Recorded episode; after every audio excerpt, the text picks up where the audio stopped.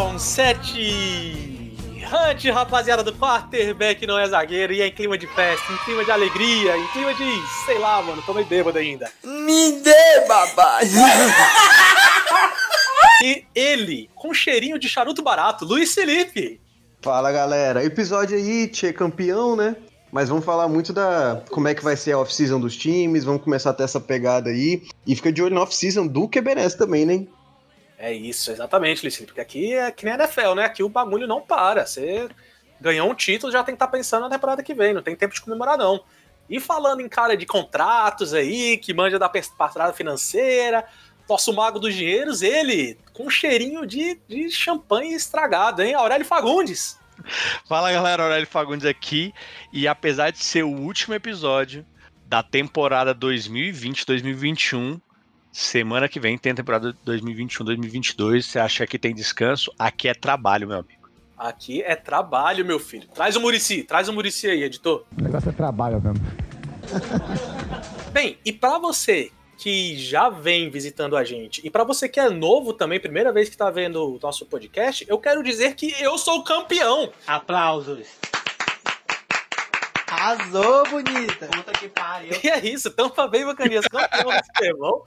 O programa de hoje, obviamente, vai ser um programa diferente dos últimos. A gente vai estar falando do jogo em si, da expectativa dos times para os próximos anos, revisitando cada ponto, ataque, defesa, do que, que aconteceu nesse jogo e o que, que vai acontecer desses, dessas duas grandes franquias daqui para frente. Então, sem mais delongas, vamos a ele. Solta a vinheta!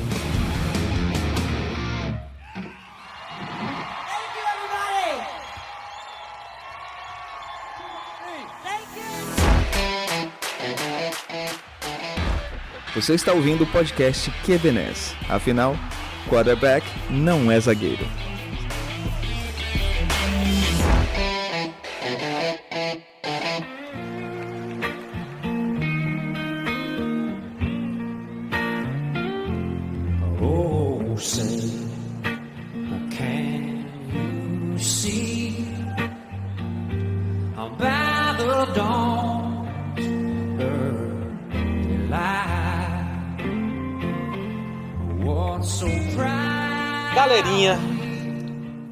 Clima, de festa, mas também um clima meio triste. Chegamos, chegamos aos finalmente. Conhecemos o campeão da temporada 2020, campeão de 2021. Tampa Bay Buccaneers acabou vencendo mesmo. O meu Buckzão da massa. É, contrariando as minhas expectativas, inclusive. Vamos, vamos deixar claro aqui já também. Luizinho aí foi quem deu esse predito lá no comecinho da temporada. Parabéns, Luiz Felipe. Acertou aí o tiro na lua. Mas antes da gente encerrar, né, passar a régua aqui, vamos falar um pouco desse último jogo, né, que rolou e esse Super Bowl, como é que foi? Um Super Bowl que foi, cara, não sei vocês, mas para mim surpreendente a forma com que foi. O Buccaneers ganhar tudo bem, a gente sabe, Super Bowl é um jogo, pode acontecer qualquer coisa. Mas a forma com que ganhou, a forma como a defesa controlou o jogo tão bem, você tava esperando isso, Aurélio? Cara, é, nem de longe. Eles conseguiram, de certa forma, fazer duas coisas muito bem. Que primeiro foi conseguir tirar o Tyreek Hill uh, do jogo. Basicamente, ele teve uma produção bem abaixo do que ele estava acostumado. É, 73 jardas. E apesar do Travis Kelsey também ter é, sido anulado por 3 quartos, ele acabou tendo uma boa produção, 133 jardas, mas durante 3 quartos ele ficou com 55 jardas e muitos targets foram desviados. Mas o principal mesmo foi a capacidade de pressionar o Patrick Mahomes. Logicamente, eles sofreram bastante a falta dos dois tackles dele, mas ele foi pressionado 48% uh, ah, das vezes que ele tá, foi pro passe. Então isso é muita, muita coisa. E, e isso é o grande mérito do Todd Bowles, né? A gente até estava falando um pouco dos números dele. É, ele que antes, até 2018, né, 2015 a 2018, foi o coach do New York Jets e assumiu depois na sequência como coordenador defensivo do Bucks e conseguiu montar um bom esquema.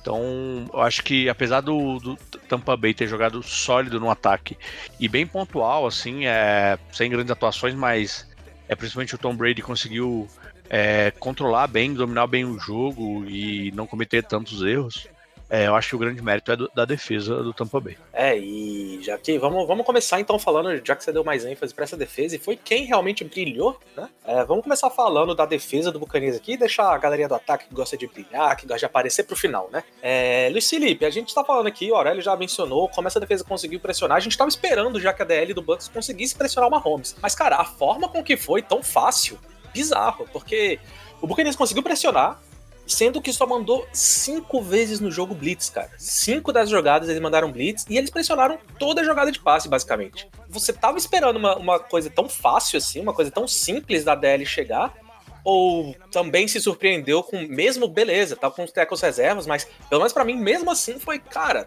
beleza que o teco é reserva, mas esse, é, os matchups tá parecendo que é contra jogador que nem é da NFL, sabe? Era, tava muito fácil pra DL do Bucks. É, foi. A gente esperava algo fácil, eu diria assim. Mas assim, um jogo fácil normal, né? Um jogo que, como qualquer um, você, ah, esse foi um jogo fácil. Mas, cara, esse foi o jogo mais fácil da vida do Shaquille Barrett e do JPP, facilmente. Vita Vé também, né? A gente culpa muitos tackles aí. Mas a pressão pelo meio foi muito forte também. Tem vários lances do Vita Vé rebocando, e como você falou, Blitz foi só 9,7% das jogadas do Bucks, né? As cinco jogadas aí que você falou. E mesmo com esse 9,6%, desculpa, por cento das vezes, conseguiram pressão em 29 vezes, né? 29 vezes o Mahomes foi pressionado na hora de lançar a bola, o que fez ser um recorde de Super Bowl, né? Nunca se teve tanto, nos 56 dropbacks aí dele. Então, 57% das vezes que o Mahomes foi pro passe, foi pressionado. Outro recorde aí pro Chiefs, Mahomes correu 497 jardas, fugindo de sec. Cara, o cara correu cinco campos inteiro fugindo de sec. Isso não faz o menor sentido para mim. E, e muito, a gente sempre fala o cobertor curto da defesa, né? Mas também a gente tem que falar o lado que como os setores da defesa conseguem se auxiliar, né? Você consegue botar toda essa pressão muito por causa dos DBs, né? Conseguiram fazer um trabalho muito bom. Todd Bowles aí conseguiram mandar looks diferentes, né? Tipo, é o corner entrando, é o safety que tava lá no fundo descendo para marcar man, coisas que são difíceis de ler e que realmente atrapalharam o Mahomes, que teve uma, uma média de ida de tempo para lançar a bola né, de 3.51 no Super Bowl. Isso é bizarro que durante a temporada inteira ele teve 2.86 segundos. Então, cara, uma subida absurda aí de mais de 25% do tempo que ele teve que lançar, porque é isso, né? A pressão chegou muito porque não tinha quem ele lançar rápido. Aí ele tinha que demorar e a pressão chegava. Os tackles reservas não conseguiram dar conta de um ótimo pass rush, né? Já falamos várias vezes aí, quarto melhor da liga. Então, para mim, fica pro, pro Tom Brady, mas o que a defesa fez nesse jogo foi um dos maiores domínios de defesa que eu já vi, não só no Super Bowl, não só do Bucks, mas eu já vi mesmo. É, e o Luiz falou sobre exatamente isso, como a defesa brilhou, né? Beleza, o Brady ganhou o, o prêmio de MVP da partida. A gente sabe que, cara, se um quarterback vai bem, ou pelo menos vai ok, já é grande chance dele ganhar o MVP da partida, né? Mas Inclusive, a gente tá falando da defesa, acho que um cara que podia ter ganhado esse MVP do time do Bucanias pelos playoffs que fez é o Devin White, né, cara? Um cara que tá caminhando para ser um dos grandes linebackers da liga. Quer dizer, já é um dos grandes, mas acho que ele tá caminhando para ser um cara gigantesco na liga, né? Porque já vinha jogando bem as últimas duas temporadas, né? Desde que ele entrou na liga. E esses playoffs dele foi praticamente impecável, cara. Beleza, sempre tem um passezinho na zona, é linebacker normal, numa liga que é hoje dominada pelo passe, vez ou outra vai acontecer um passe em cima de você. Tyrants tão bons, né, na liga hoje em dia. Mas, cara, ele foi excepcional. Tava sempre no lugar inteiro do campo, fazendo turnover, fazendo tackle. Aurélio, você vê esse, esse Devin White como um líder, não só do Buccaneers, mas da liga para os próximos anos? Você vê ele como a cara, uma cara defensiva da liga para os próximos anos? Cara, ele é o, o, o, biotipo que a NFL está procurando cada vez mais uh, nos seus linebackers. São linebackers extremamente atléticos, mais é, fortes, conseguem controlar o jogo corrido, tem um deslocamento lateral muito forte e conseguem fazer pass rush. É meio, é meio que ele consegue cobrir todas as vertentes que um linebacker consegue fazer.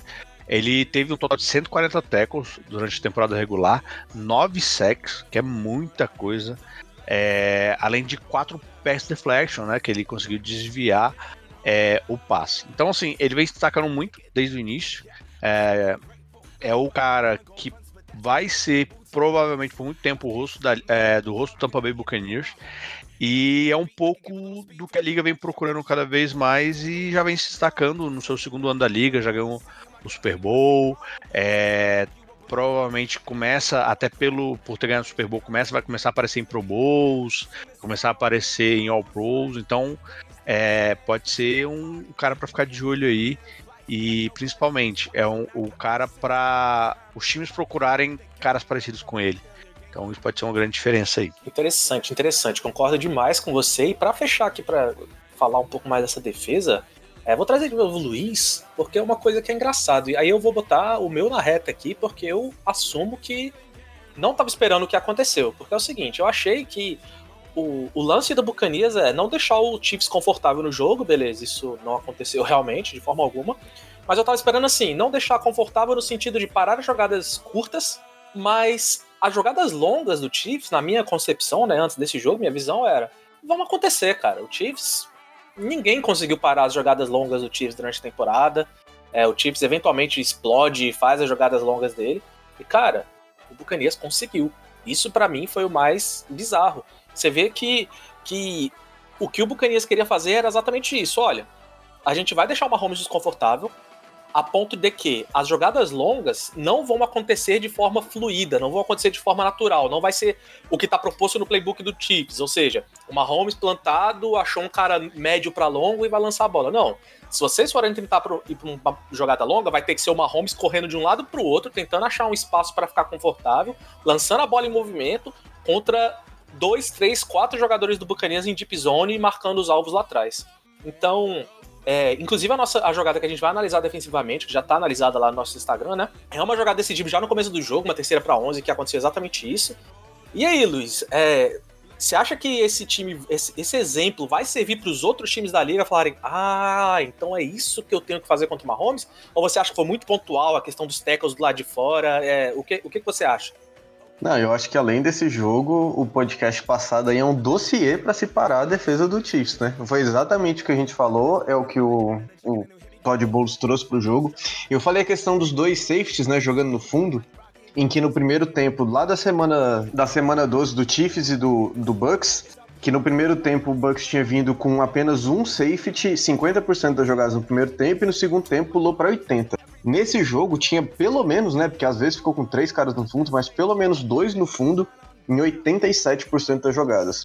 Cara, então você consegue botar pressão lá na frente e você impede essa jogada longa, né? Que o Mahomes no jogo, em lançamentos acima de, de 20 jardas, ele ficou 0 de 6 com uma interceptação. Então, cara, desandou tudo. Ataque do, do Chiefs aí não produziu nada.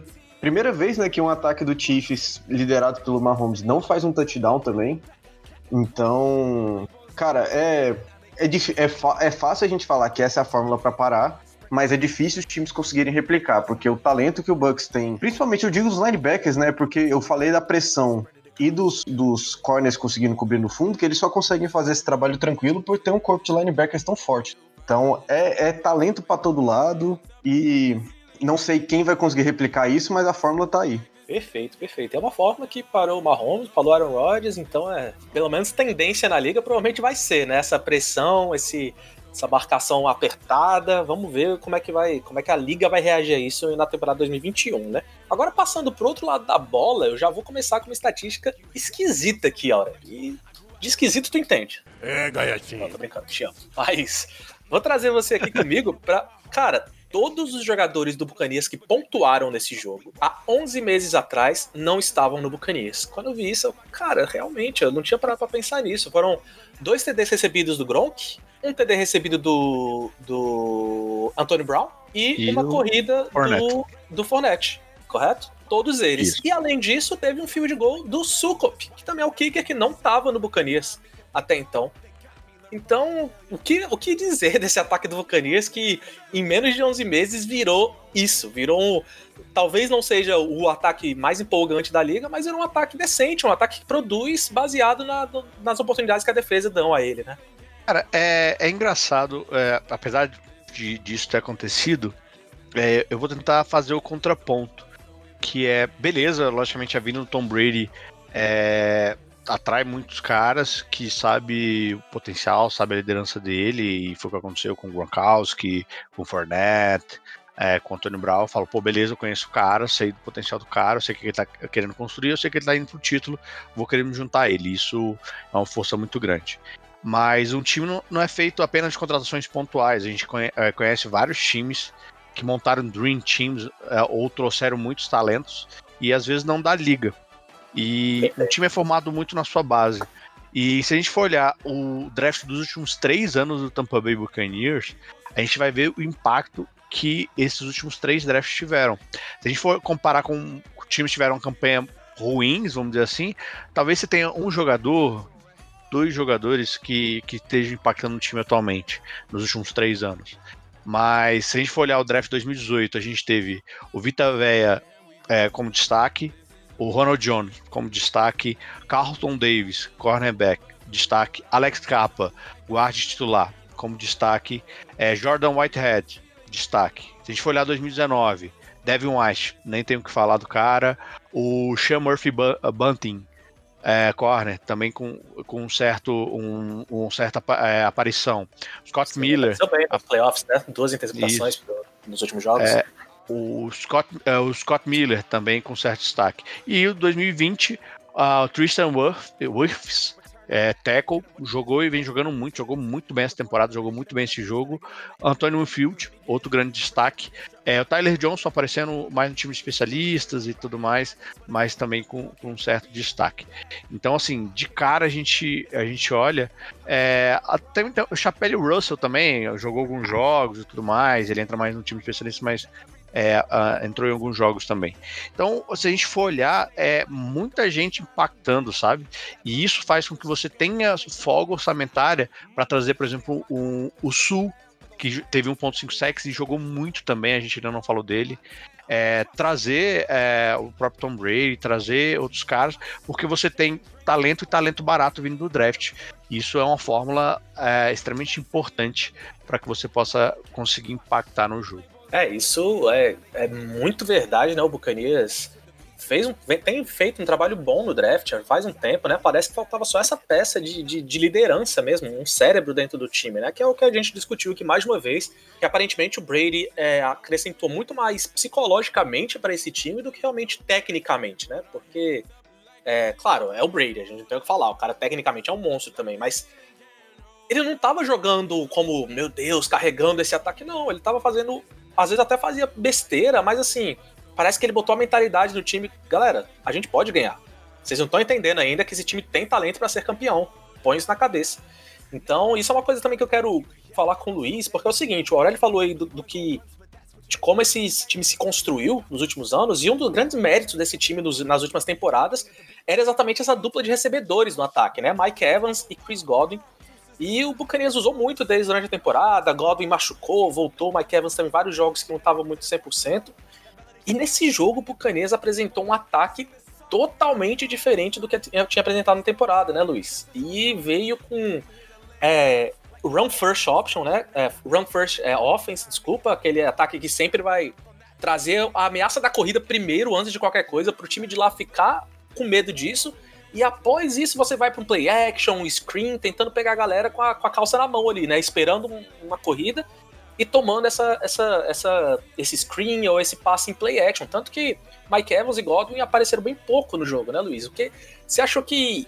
Quanto, qual o impacto do, do Brady e do Bruce Arians nessa decisão? Porque, cara, eles não fizeram isso contra ninguém. Esse foi o primeiro jogo que eles falaram: para ganhar esse jogo a gente precisa jogar assim. E deu muito certo, né? E Byron Leftwich, Vamos lembrar de falar no verdade, cara aí, verdade. que o Bruce Arians já até falou que o coordenador ofensivo também tem muito dedo nessas, nessas. Apesar do Bruce Arians ser uma mentalidade ofensiva, né?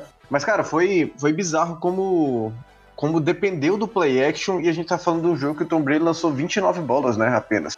A gente teve tanto jogo do Tom Brady esse ano lançando 40, 50 bolas às vezes até, né? E não é, não é a fórmula vencedora pro time. O time aqui correu mais com a bola, né? Teve 33 corridas para contra 29 9 passes, sem contar que muitos desses passes vieram no play action. Foi a, o jogo que o Tampa teve mais play action na temporada, como você falou, né? Era a mentalidade run first. O Kansas não tinha resposta para isso. Então o play action eles ficavam completa, completamente vendidos, né? O, mesmo nesses 29 passos, Tom Brady teve só 200 jardas, então a gente vê de novo. Trabalhou muito screen, teve screen pro Brady, o, TD do Gronk saiu no screen, e foi logo depois também de um screen pro Antônio Brown, a gente tá falando de novo aí de caras que não estavam no time, né?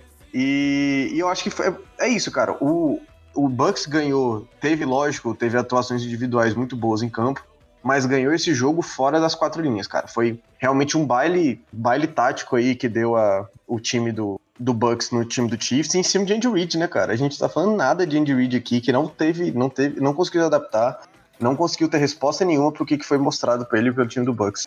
É, o Andy Reid que vinha sendo elogiado, né, por ser o cara que faz exatamente essa, essa adaptação, né? Ele é um cara muito bom em se adaptar rapidamente, de tentar trazer algo diferente para aquele jogo específico, e ele tomou exatamente isso do Bruce Arians, que, que era um cara que a galera tinha uma visão diferente, né? Eu tinha muito essa visão. É um cara que parece mais teimoso nas convicções dele ali, né? Ou aquele ataque bem vertical e é isso que eu quero implementar e eu vou fazer de tudo para conseguir implementar isso. E no Super Bowl parece que foi o oposto.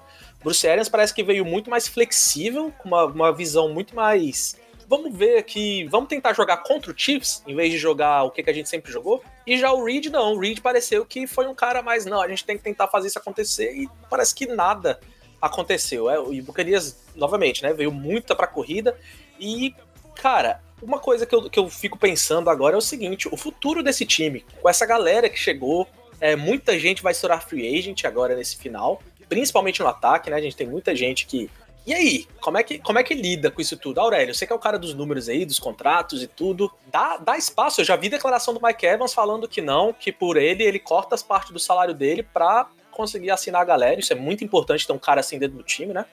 Como é que você vê esse, esse time do Bucks ah, nos próximos dois, três anos aí? Vai dar para manter uma galera ou você acha que não? Que vai ter cara, boa parte da galera indo embora? Isso também é um outro, uma outra grande capacidade do Tom Brady que é fazer as pessoas respeitarem um sistema é, que ele está criando e vender para os caras o sonho, vender para os caras legado, vender para os caras título, ficar marcado na história, sabe? Ele nunca teve o, ele, o próprio Tom Brady nunca teve top contrato, sabe?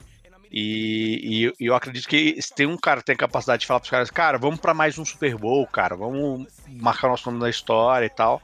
Talvez esse caso seja o Tom Brady. É, logicamente, na minha visão, não devem ficar todos. Ah, até porque o Bucks vem draftando bem, né? A gente acabou de citar. Então, provavelmente, algumas peças podem ser substituídas. É, na minha visão, por exemplo, o Sul dificilmente é, vai ficar no longo prazo, já está numa idade mais avançada. Os próprios wide receivers, eles têm três tops wide receivers, eles investiram recentemente em um wide receivers também. Então, não sei se fica os três. Né, muito se ventila sobre o Godwin sair, querer ser wide 1 em outro time, receber um contrato aí na casa dos 100 milhões de, de dólares. Então, é, talvez eles vão precisar buscar essas peças pontuais, mas a, a, a capacidade de retenção vai, vai ser bastante grande. É, e principalmente peças vão conseguir ser substituídas sem grandes prejuízos, que é, o, que é o mais importante. A questão do Godwin, inclusive eu vi uma declaração hoje de insiders, né? Falando que o Bucks é, é a prioridade do Bucks nesse nessa off-season vai ser reter o Godwin, seja renegociando um contrato a longo prazo ou até usando a franchise tag, né, dele. Então, acho que a prioridade vai ser manter ele e o resto aí vai ser meio que secundário, mas ainda não. Mas aí você vai perder, na minha visão, o Shaquille Barrett, Lavonta Davis. Não, isso não é minha opinião. isso não, é não, o que eu vi de insider. É porque a gente tá falando do Shaquille Barrett, Lavonta Davis, Gronkowski, Sul, é, o Joey Raega, que é ok, mas é um cara que pode perder. O Fournette, é, o Antônio Brown, né? São, são esses caras aí que vai ter que buscar. Então, mas você tem uma franchise tag, eu em quem? Então, eu acho que o cara que vai rodar isso tudo aí, pelo que eu tô sentindo da franquia, deve, é deve o Shaq Shaquille.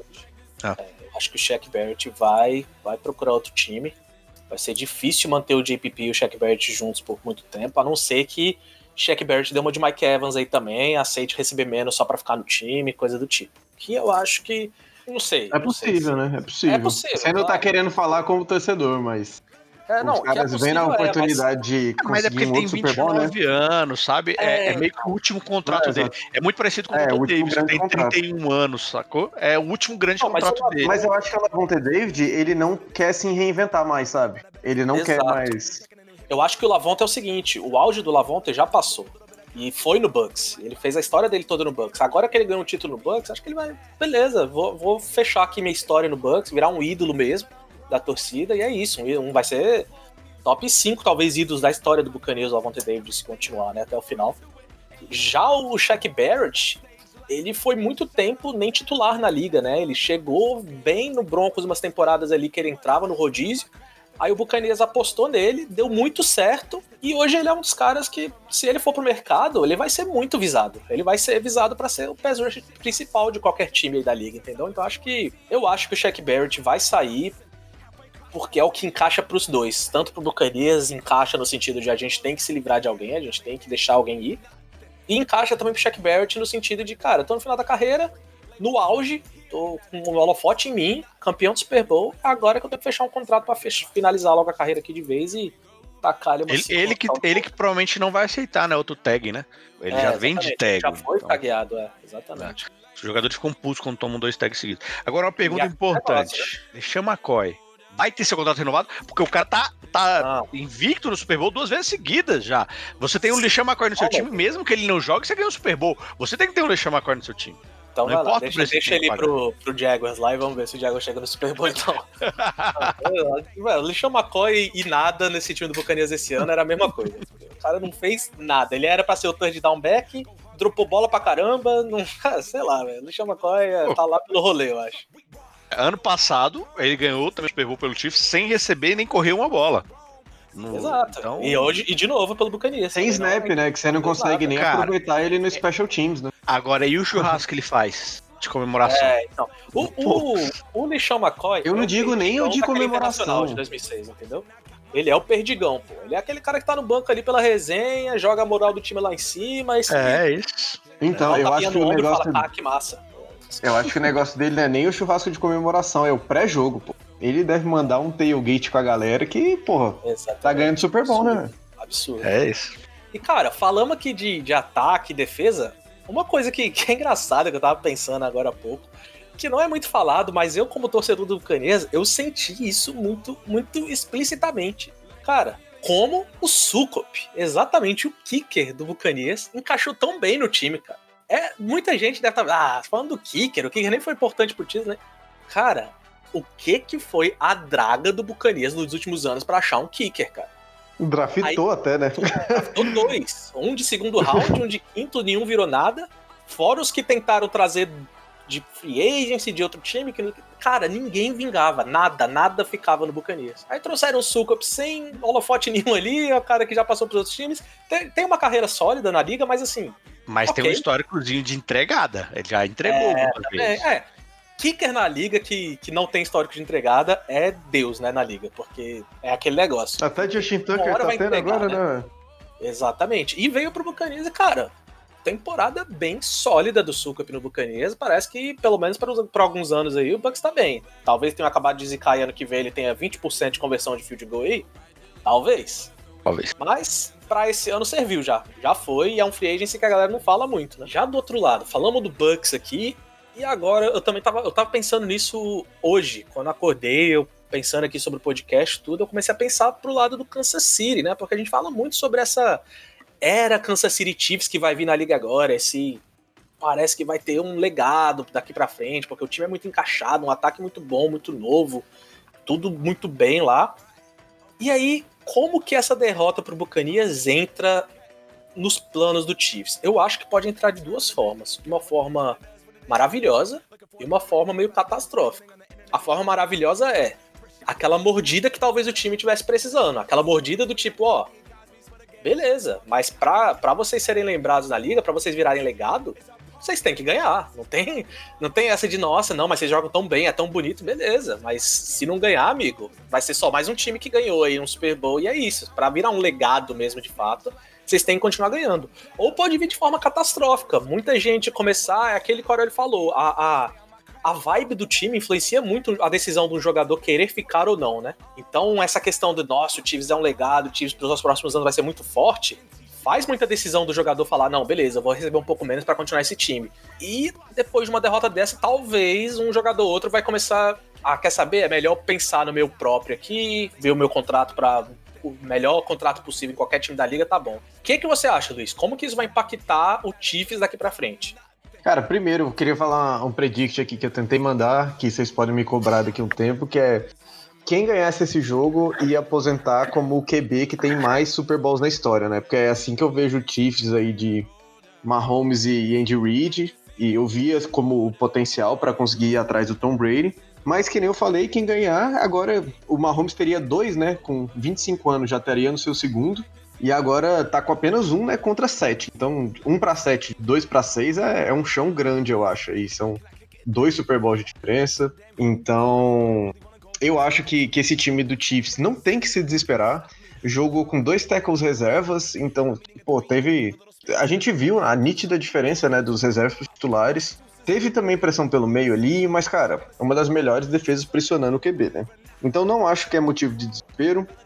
Acho que é só motivo de não era a hora deles. As lesões se acumularam, e isso é uma característica de um time vencedor também, né? Conseguir se manter saudável é um ponto que sempre pesa muito para ganhar e para perder, principalmente.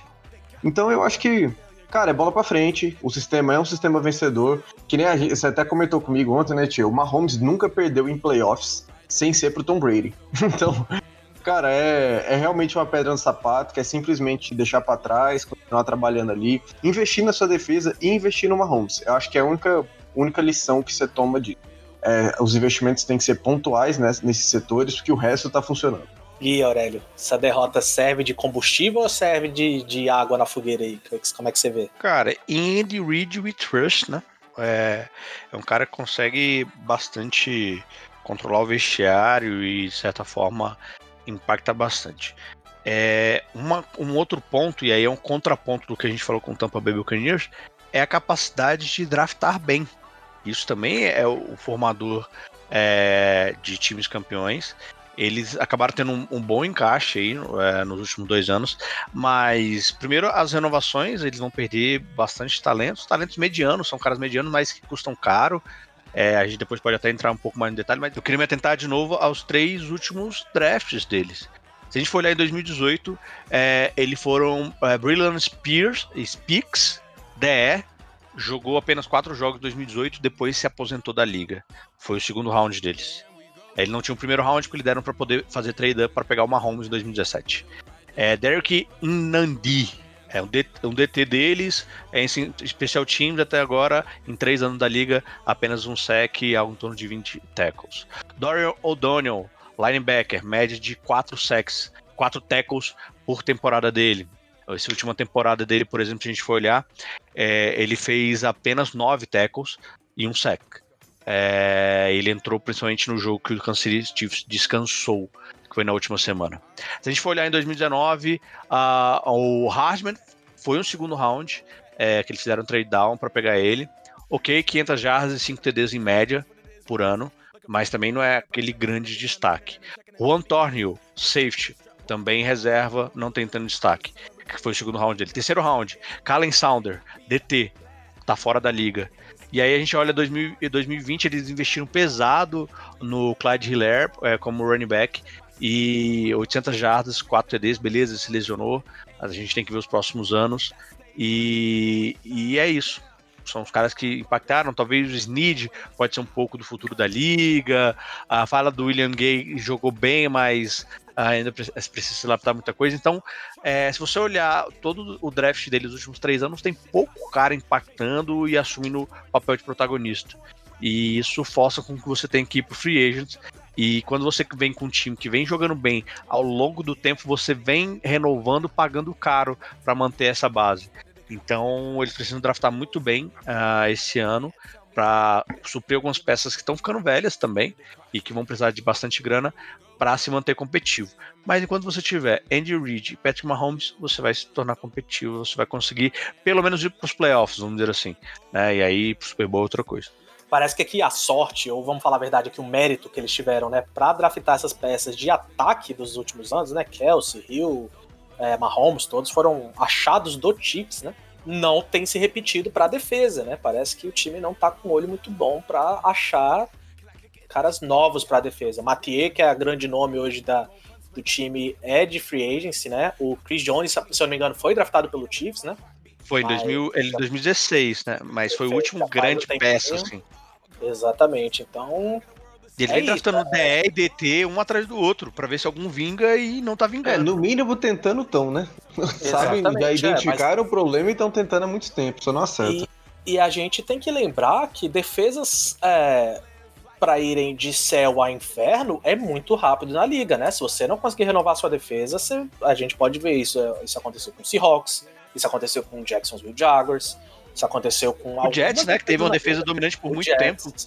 Acho que o Seahawks é até o melhor exemplo, porque continua lá também com QB ótimo, com coach ótimo, tudo ótimo, mas, cara, é um jogo muito complexo, não tem, não tem pra onde ir, né? Assim, a gente fala que o Aurélio acabou de falar, e claro que eu e o a gente concorda que, pô, Andy Reid e Mahomes, você tem metade do caminho andado, né? Você tem tudo nas suas mãos, mas, cara, é uma liga muito complexa. Se você dormir, se você demole, se você, pô, que na hora ele falou, dois, três anos sem achar muito talento, cara, a folhinha de pagamento uma hora vai bater e você vai ter que se livrar de uma peça ou outra, e aí você já viu. Aí aquele pass rush que ano passado entrava agora não entra, aí os corners que pareciam bons por causa do pass rush agora parece que não são tão bons.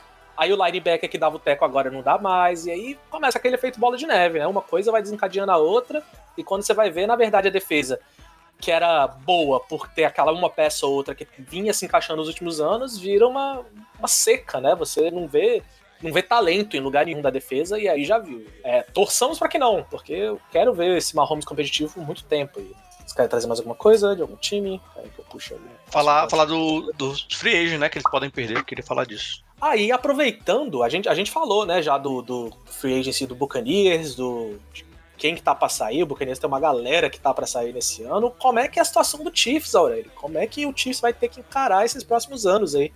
Cara, eles têm. A, diferente do, do Bucks, são contratos mais pontuais e tudo mais. Eles têm bastante. é, bastante caras com idade mais avançada, sabe? E são talentos medianos que você fica naquela impasse, pô, vale a pena eu botar grana no cara, não vale, o cara já tá com idade mais avançada. Então, Samuel Watkins é o wide receiver, bem sofrendo lesão desde o início da carreira. É um bom wide receiver, mas tem 29 anos, lesões seguidas. Ele vem de um contrato com uma média de 9 milhões por ano.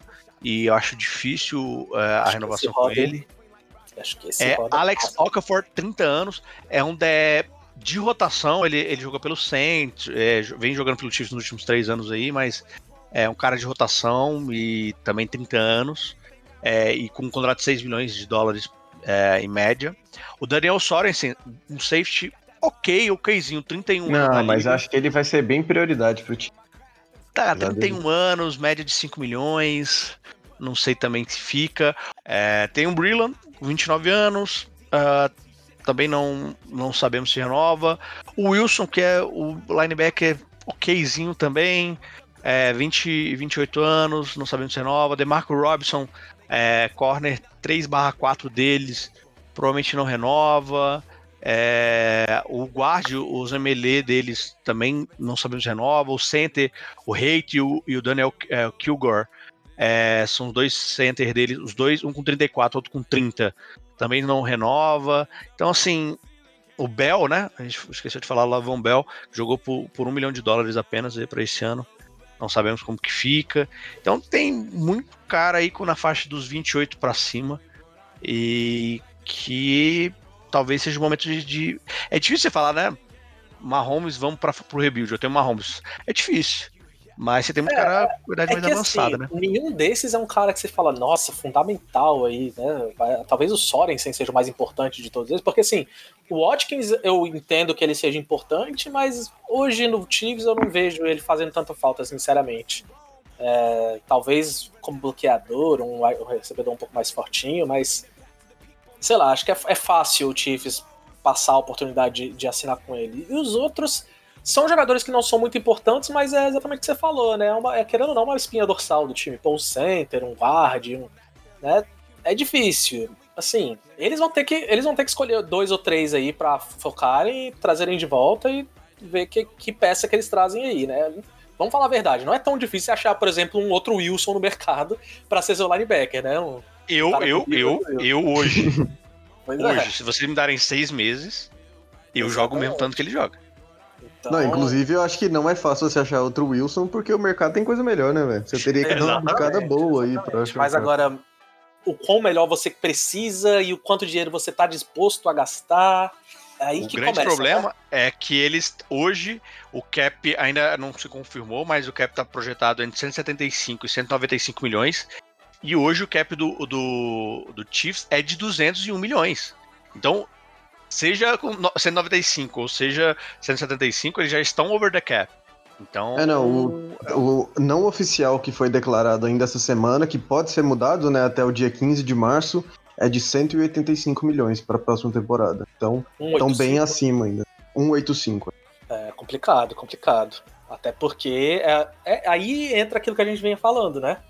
Talvez, se esses últimos três anos de draft tivesse sido melhor, teria uma pecinha ou outra aí que você falaria tchau e beleza. Tem outro cara que tá recebendo metade do que você tá recebendo que vai, vai jogar melhor que você, né? Só que o problema é esse, e agora? Tem seus jogadores de estrela na defesa. Quer dizer, a sua defesa precisa de estrela. E você já a tá defesa precisa de mais. talento. E você já não tem Exatamente. dinheiro pra ir buscar. Exatamente, você não tem dinheiro nem pra pagar os que você já tem, então aí vai complicar, né? Vamos ver, vamos ver. E Eu aí, acho vamos que- falar um pouco também do daquele impacto que, o, que o, o Aurélio mencionou mais cedo sobre o Brady, né? Dele nunca ter sido o cara mais bem pago na liga e Mahomes Perfeito. assinou por muito o contrato mais caro da história, né? Contrato de Perfeito. 10 anos, quase meio bilhão, então muita Assim. coisa sendo paga pra ele aí. O Bucks tem 40 milhões pro cap no próximo ano. É, e a gente, a gente- lembrando que a gente não tá aqui também pra falar o que é certo ou errado, né? É a vida do cara, pô. O cara que recebeu dinheiro, beleza, pô. O cara no final do, do- da vida dele lá, ah, pô, o Brady teve sete anéis, você só teve, sei lá, dois. Beleza, meu brother, mas eu sou milionário, tá ligado? Tipo, Eu fiz meio bilhão. é, Não, mas tem que. O, o- a gente também fala como se o Brady fosse o bonzinho que pensa apenas no time. Tem que É, lembrar não. que ele não é a maior renda da casa dele, né? Então Ah, Exato, que. é isso também. Exatamente. Pra quem não sabe, a filha mais nova dele é Instagrammer. TikTok. a casa. TikToker. E tá estendendo a casa só com patrocinados. Tom Brady, na verdade, é o segundo nome dele, né? Ele é o esposo da Gisele.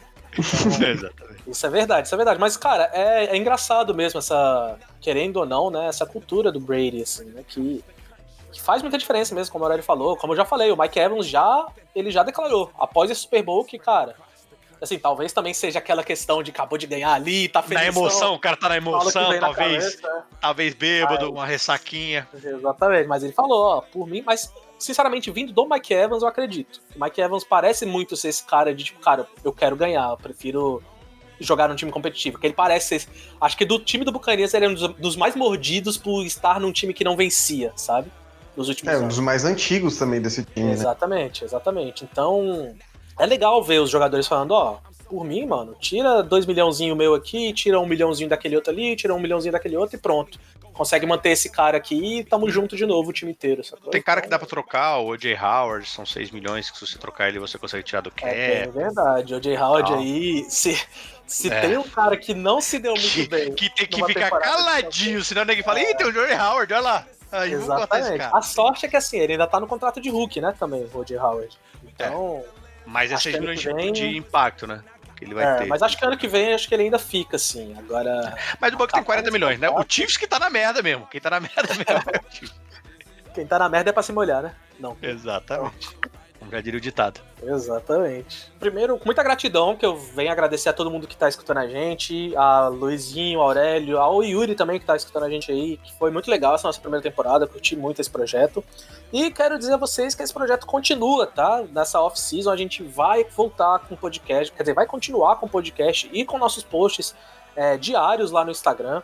A gente vai dar uma focada agora, como a gente fez aqui com o Buccaneers com vai dar uma falada de como é que tá a questão de free agency dos times, como é que vem essa visão dos times, do, do, do, do front office do time pra, pro, pra off-season, né? Pra ver o que, que precisa fazer, que posições eles precisam trazer, como é que tá a situação financeira dos times. Então, galera, é, muito obrigado, valeu Luiz, valeu Aurélio. A você que tá ouvindo a gente, fica de olho ainda aí que a gente vai continuar, mas nosso muito obrigado por essa primeira temporada que foi fera, velho. Foi muito bacana. Espero vocês aqui durante a off-season também.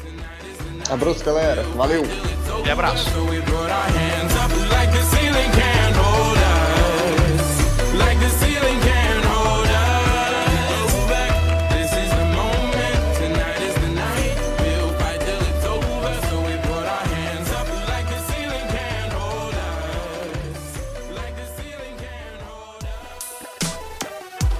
Esse podcast é editado por Radiola Mecânica. radiolamecânica.gmail.com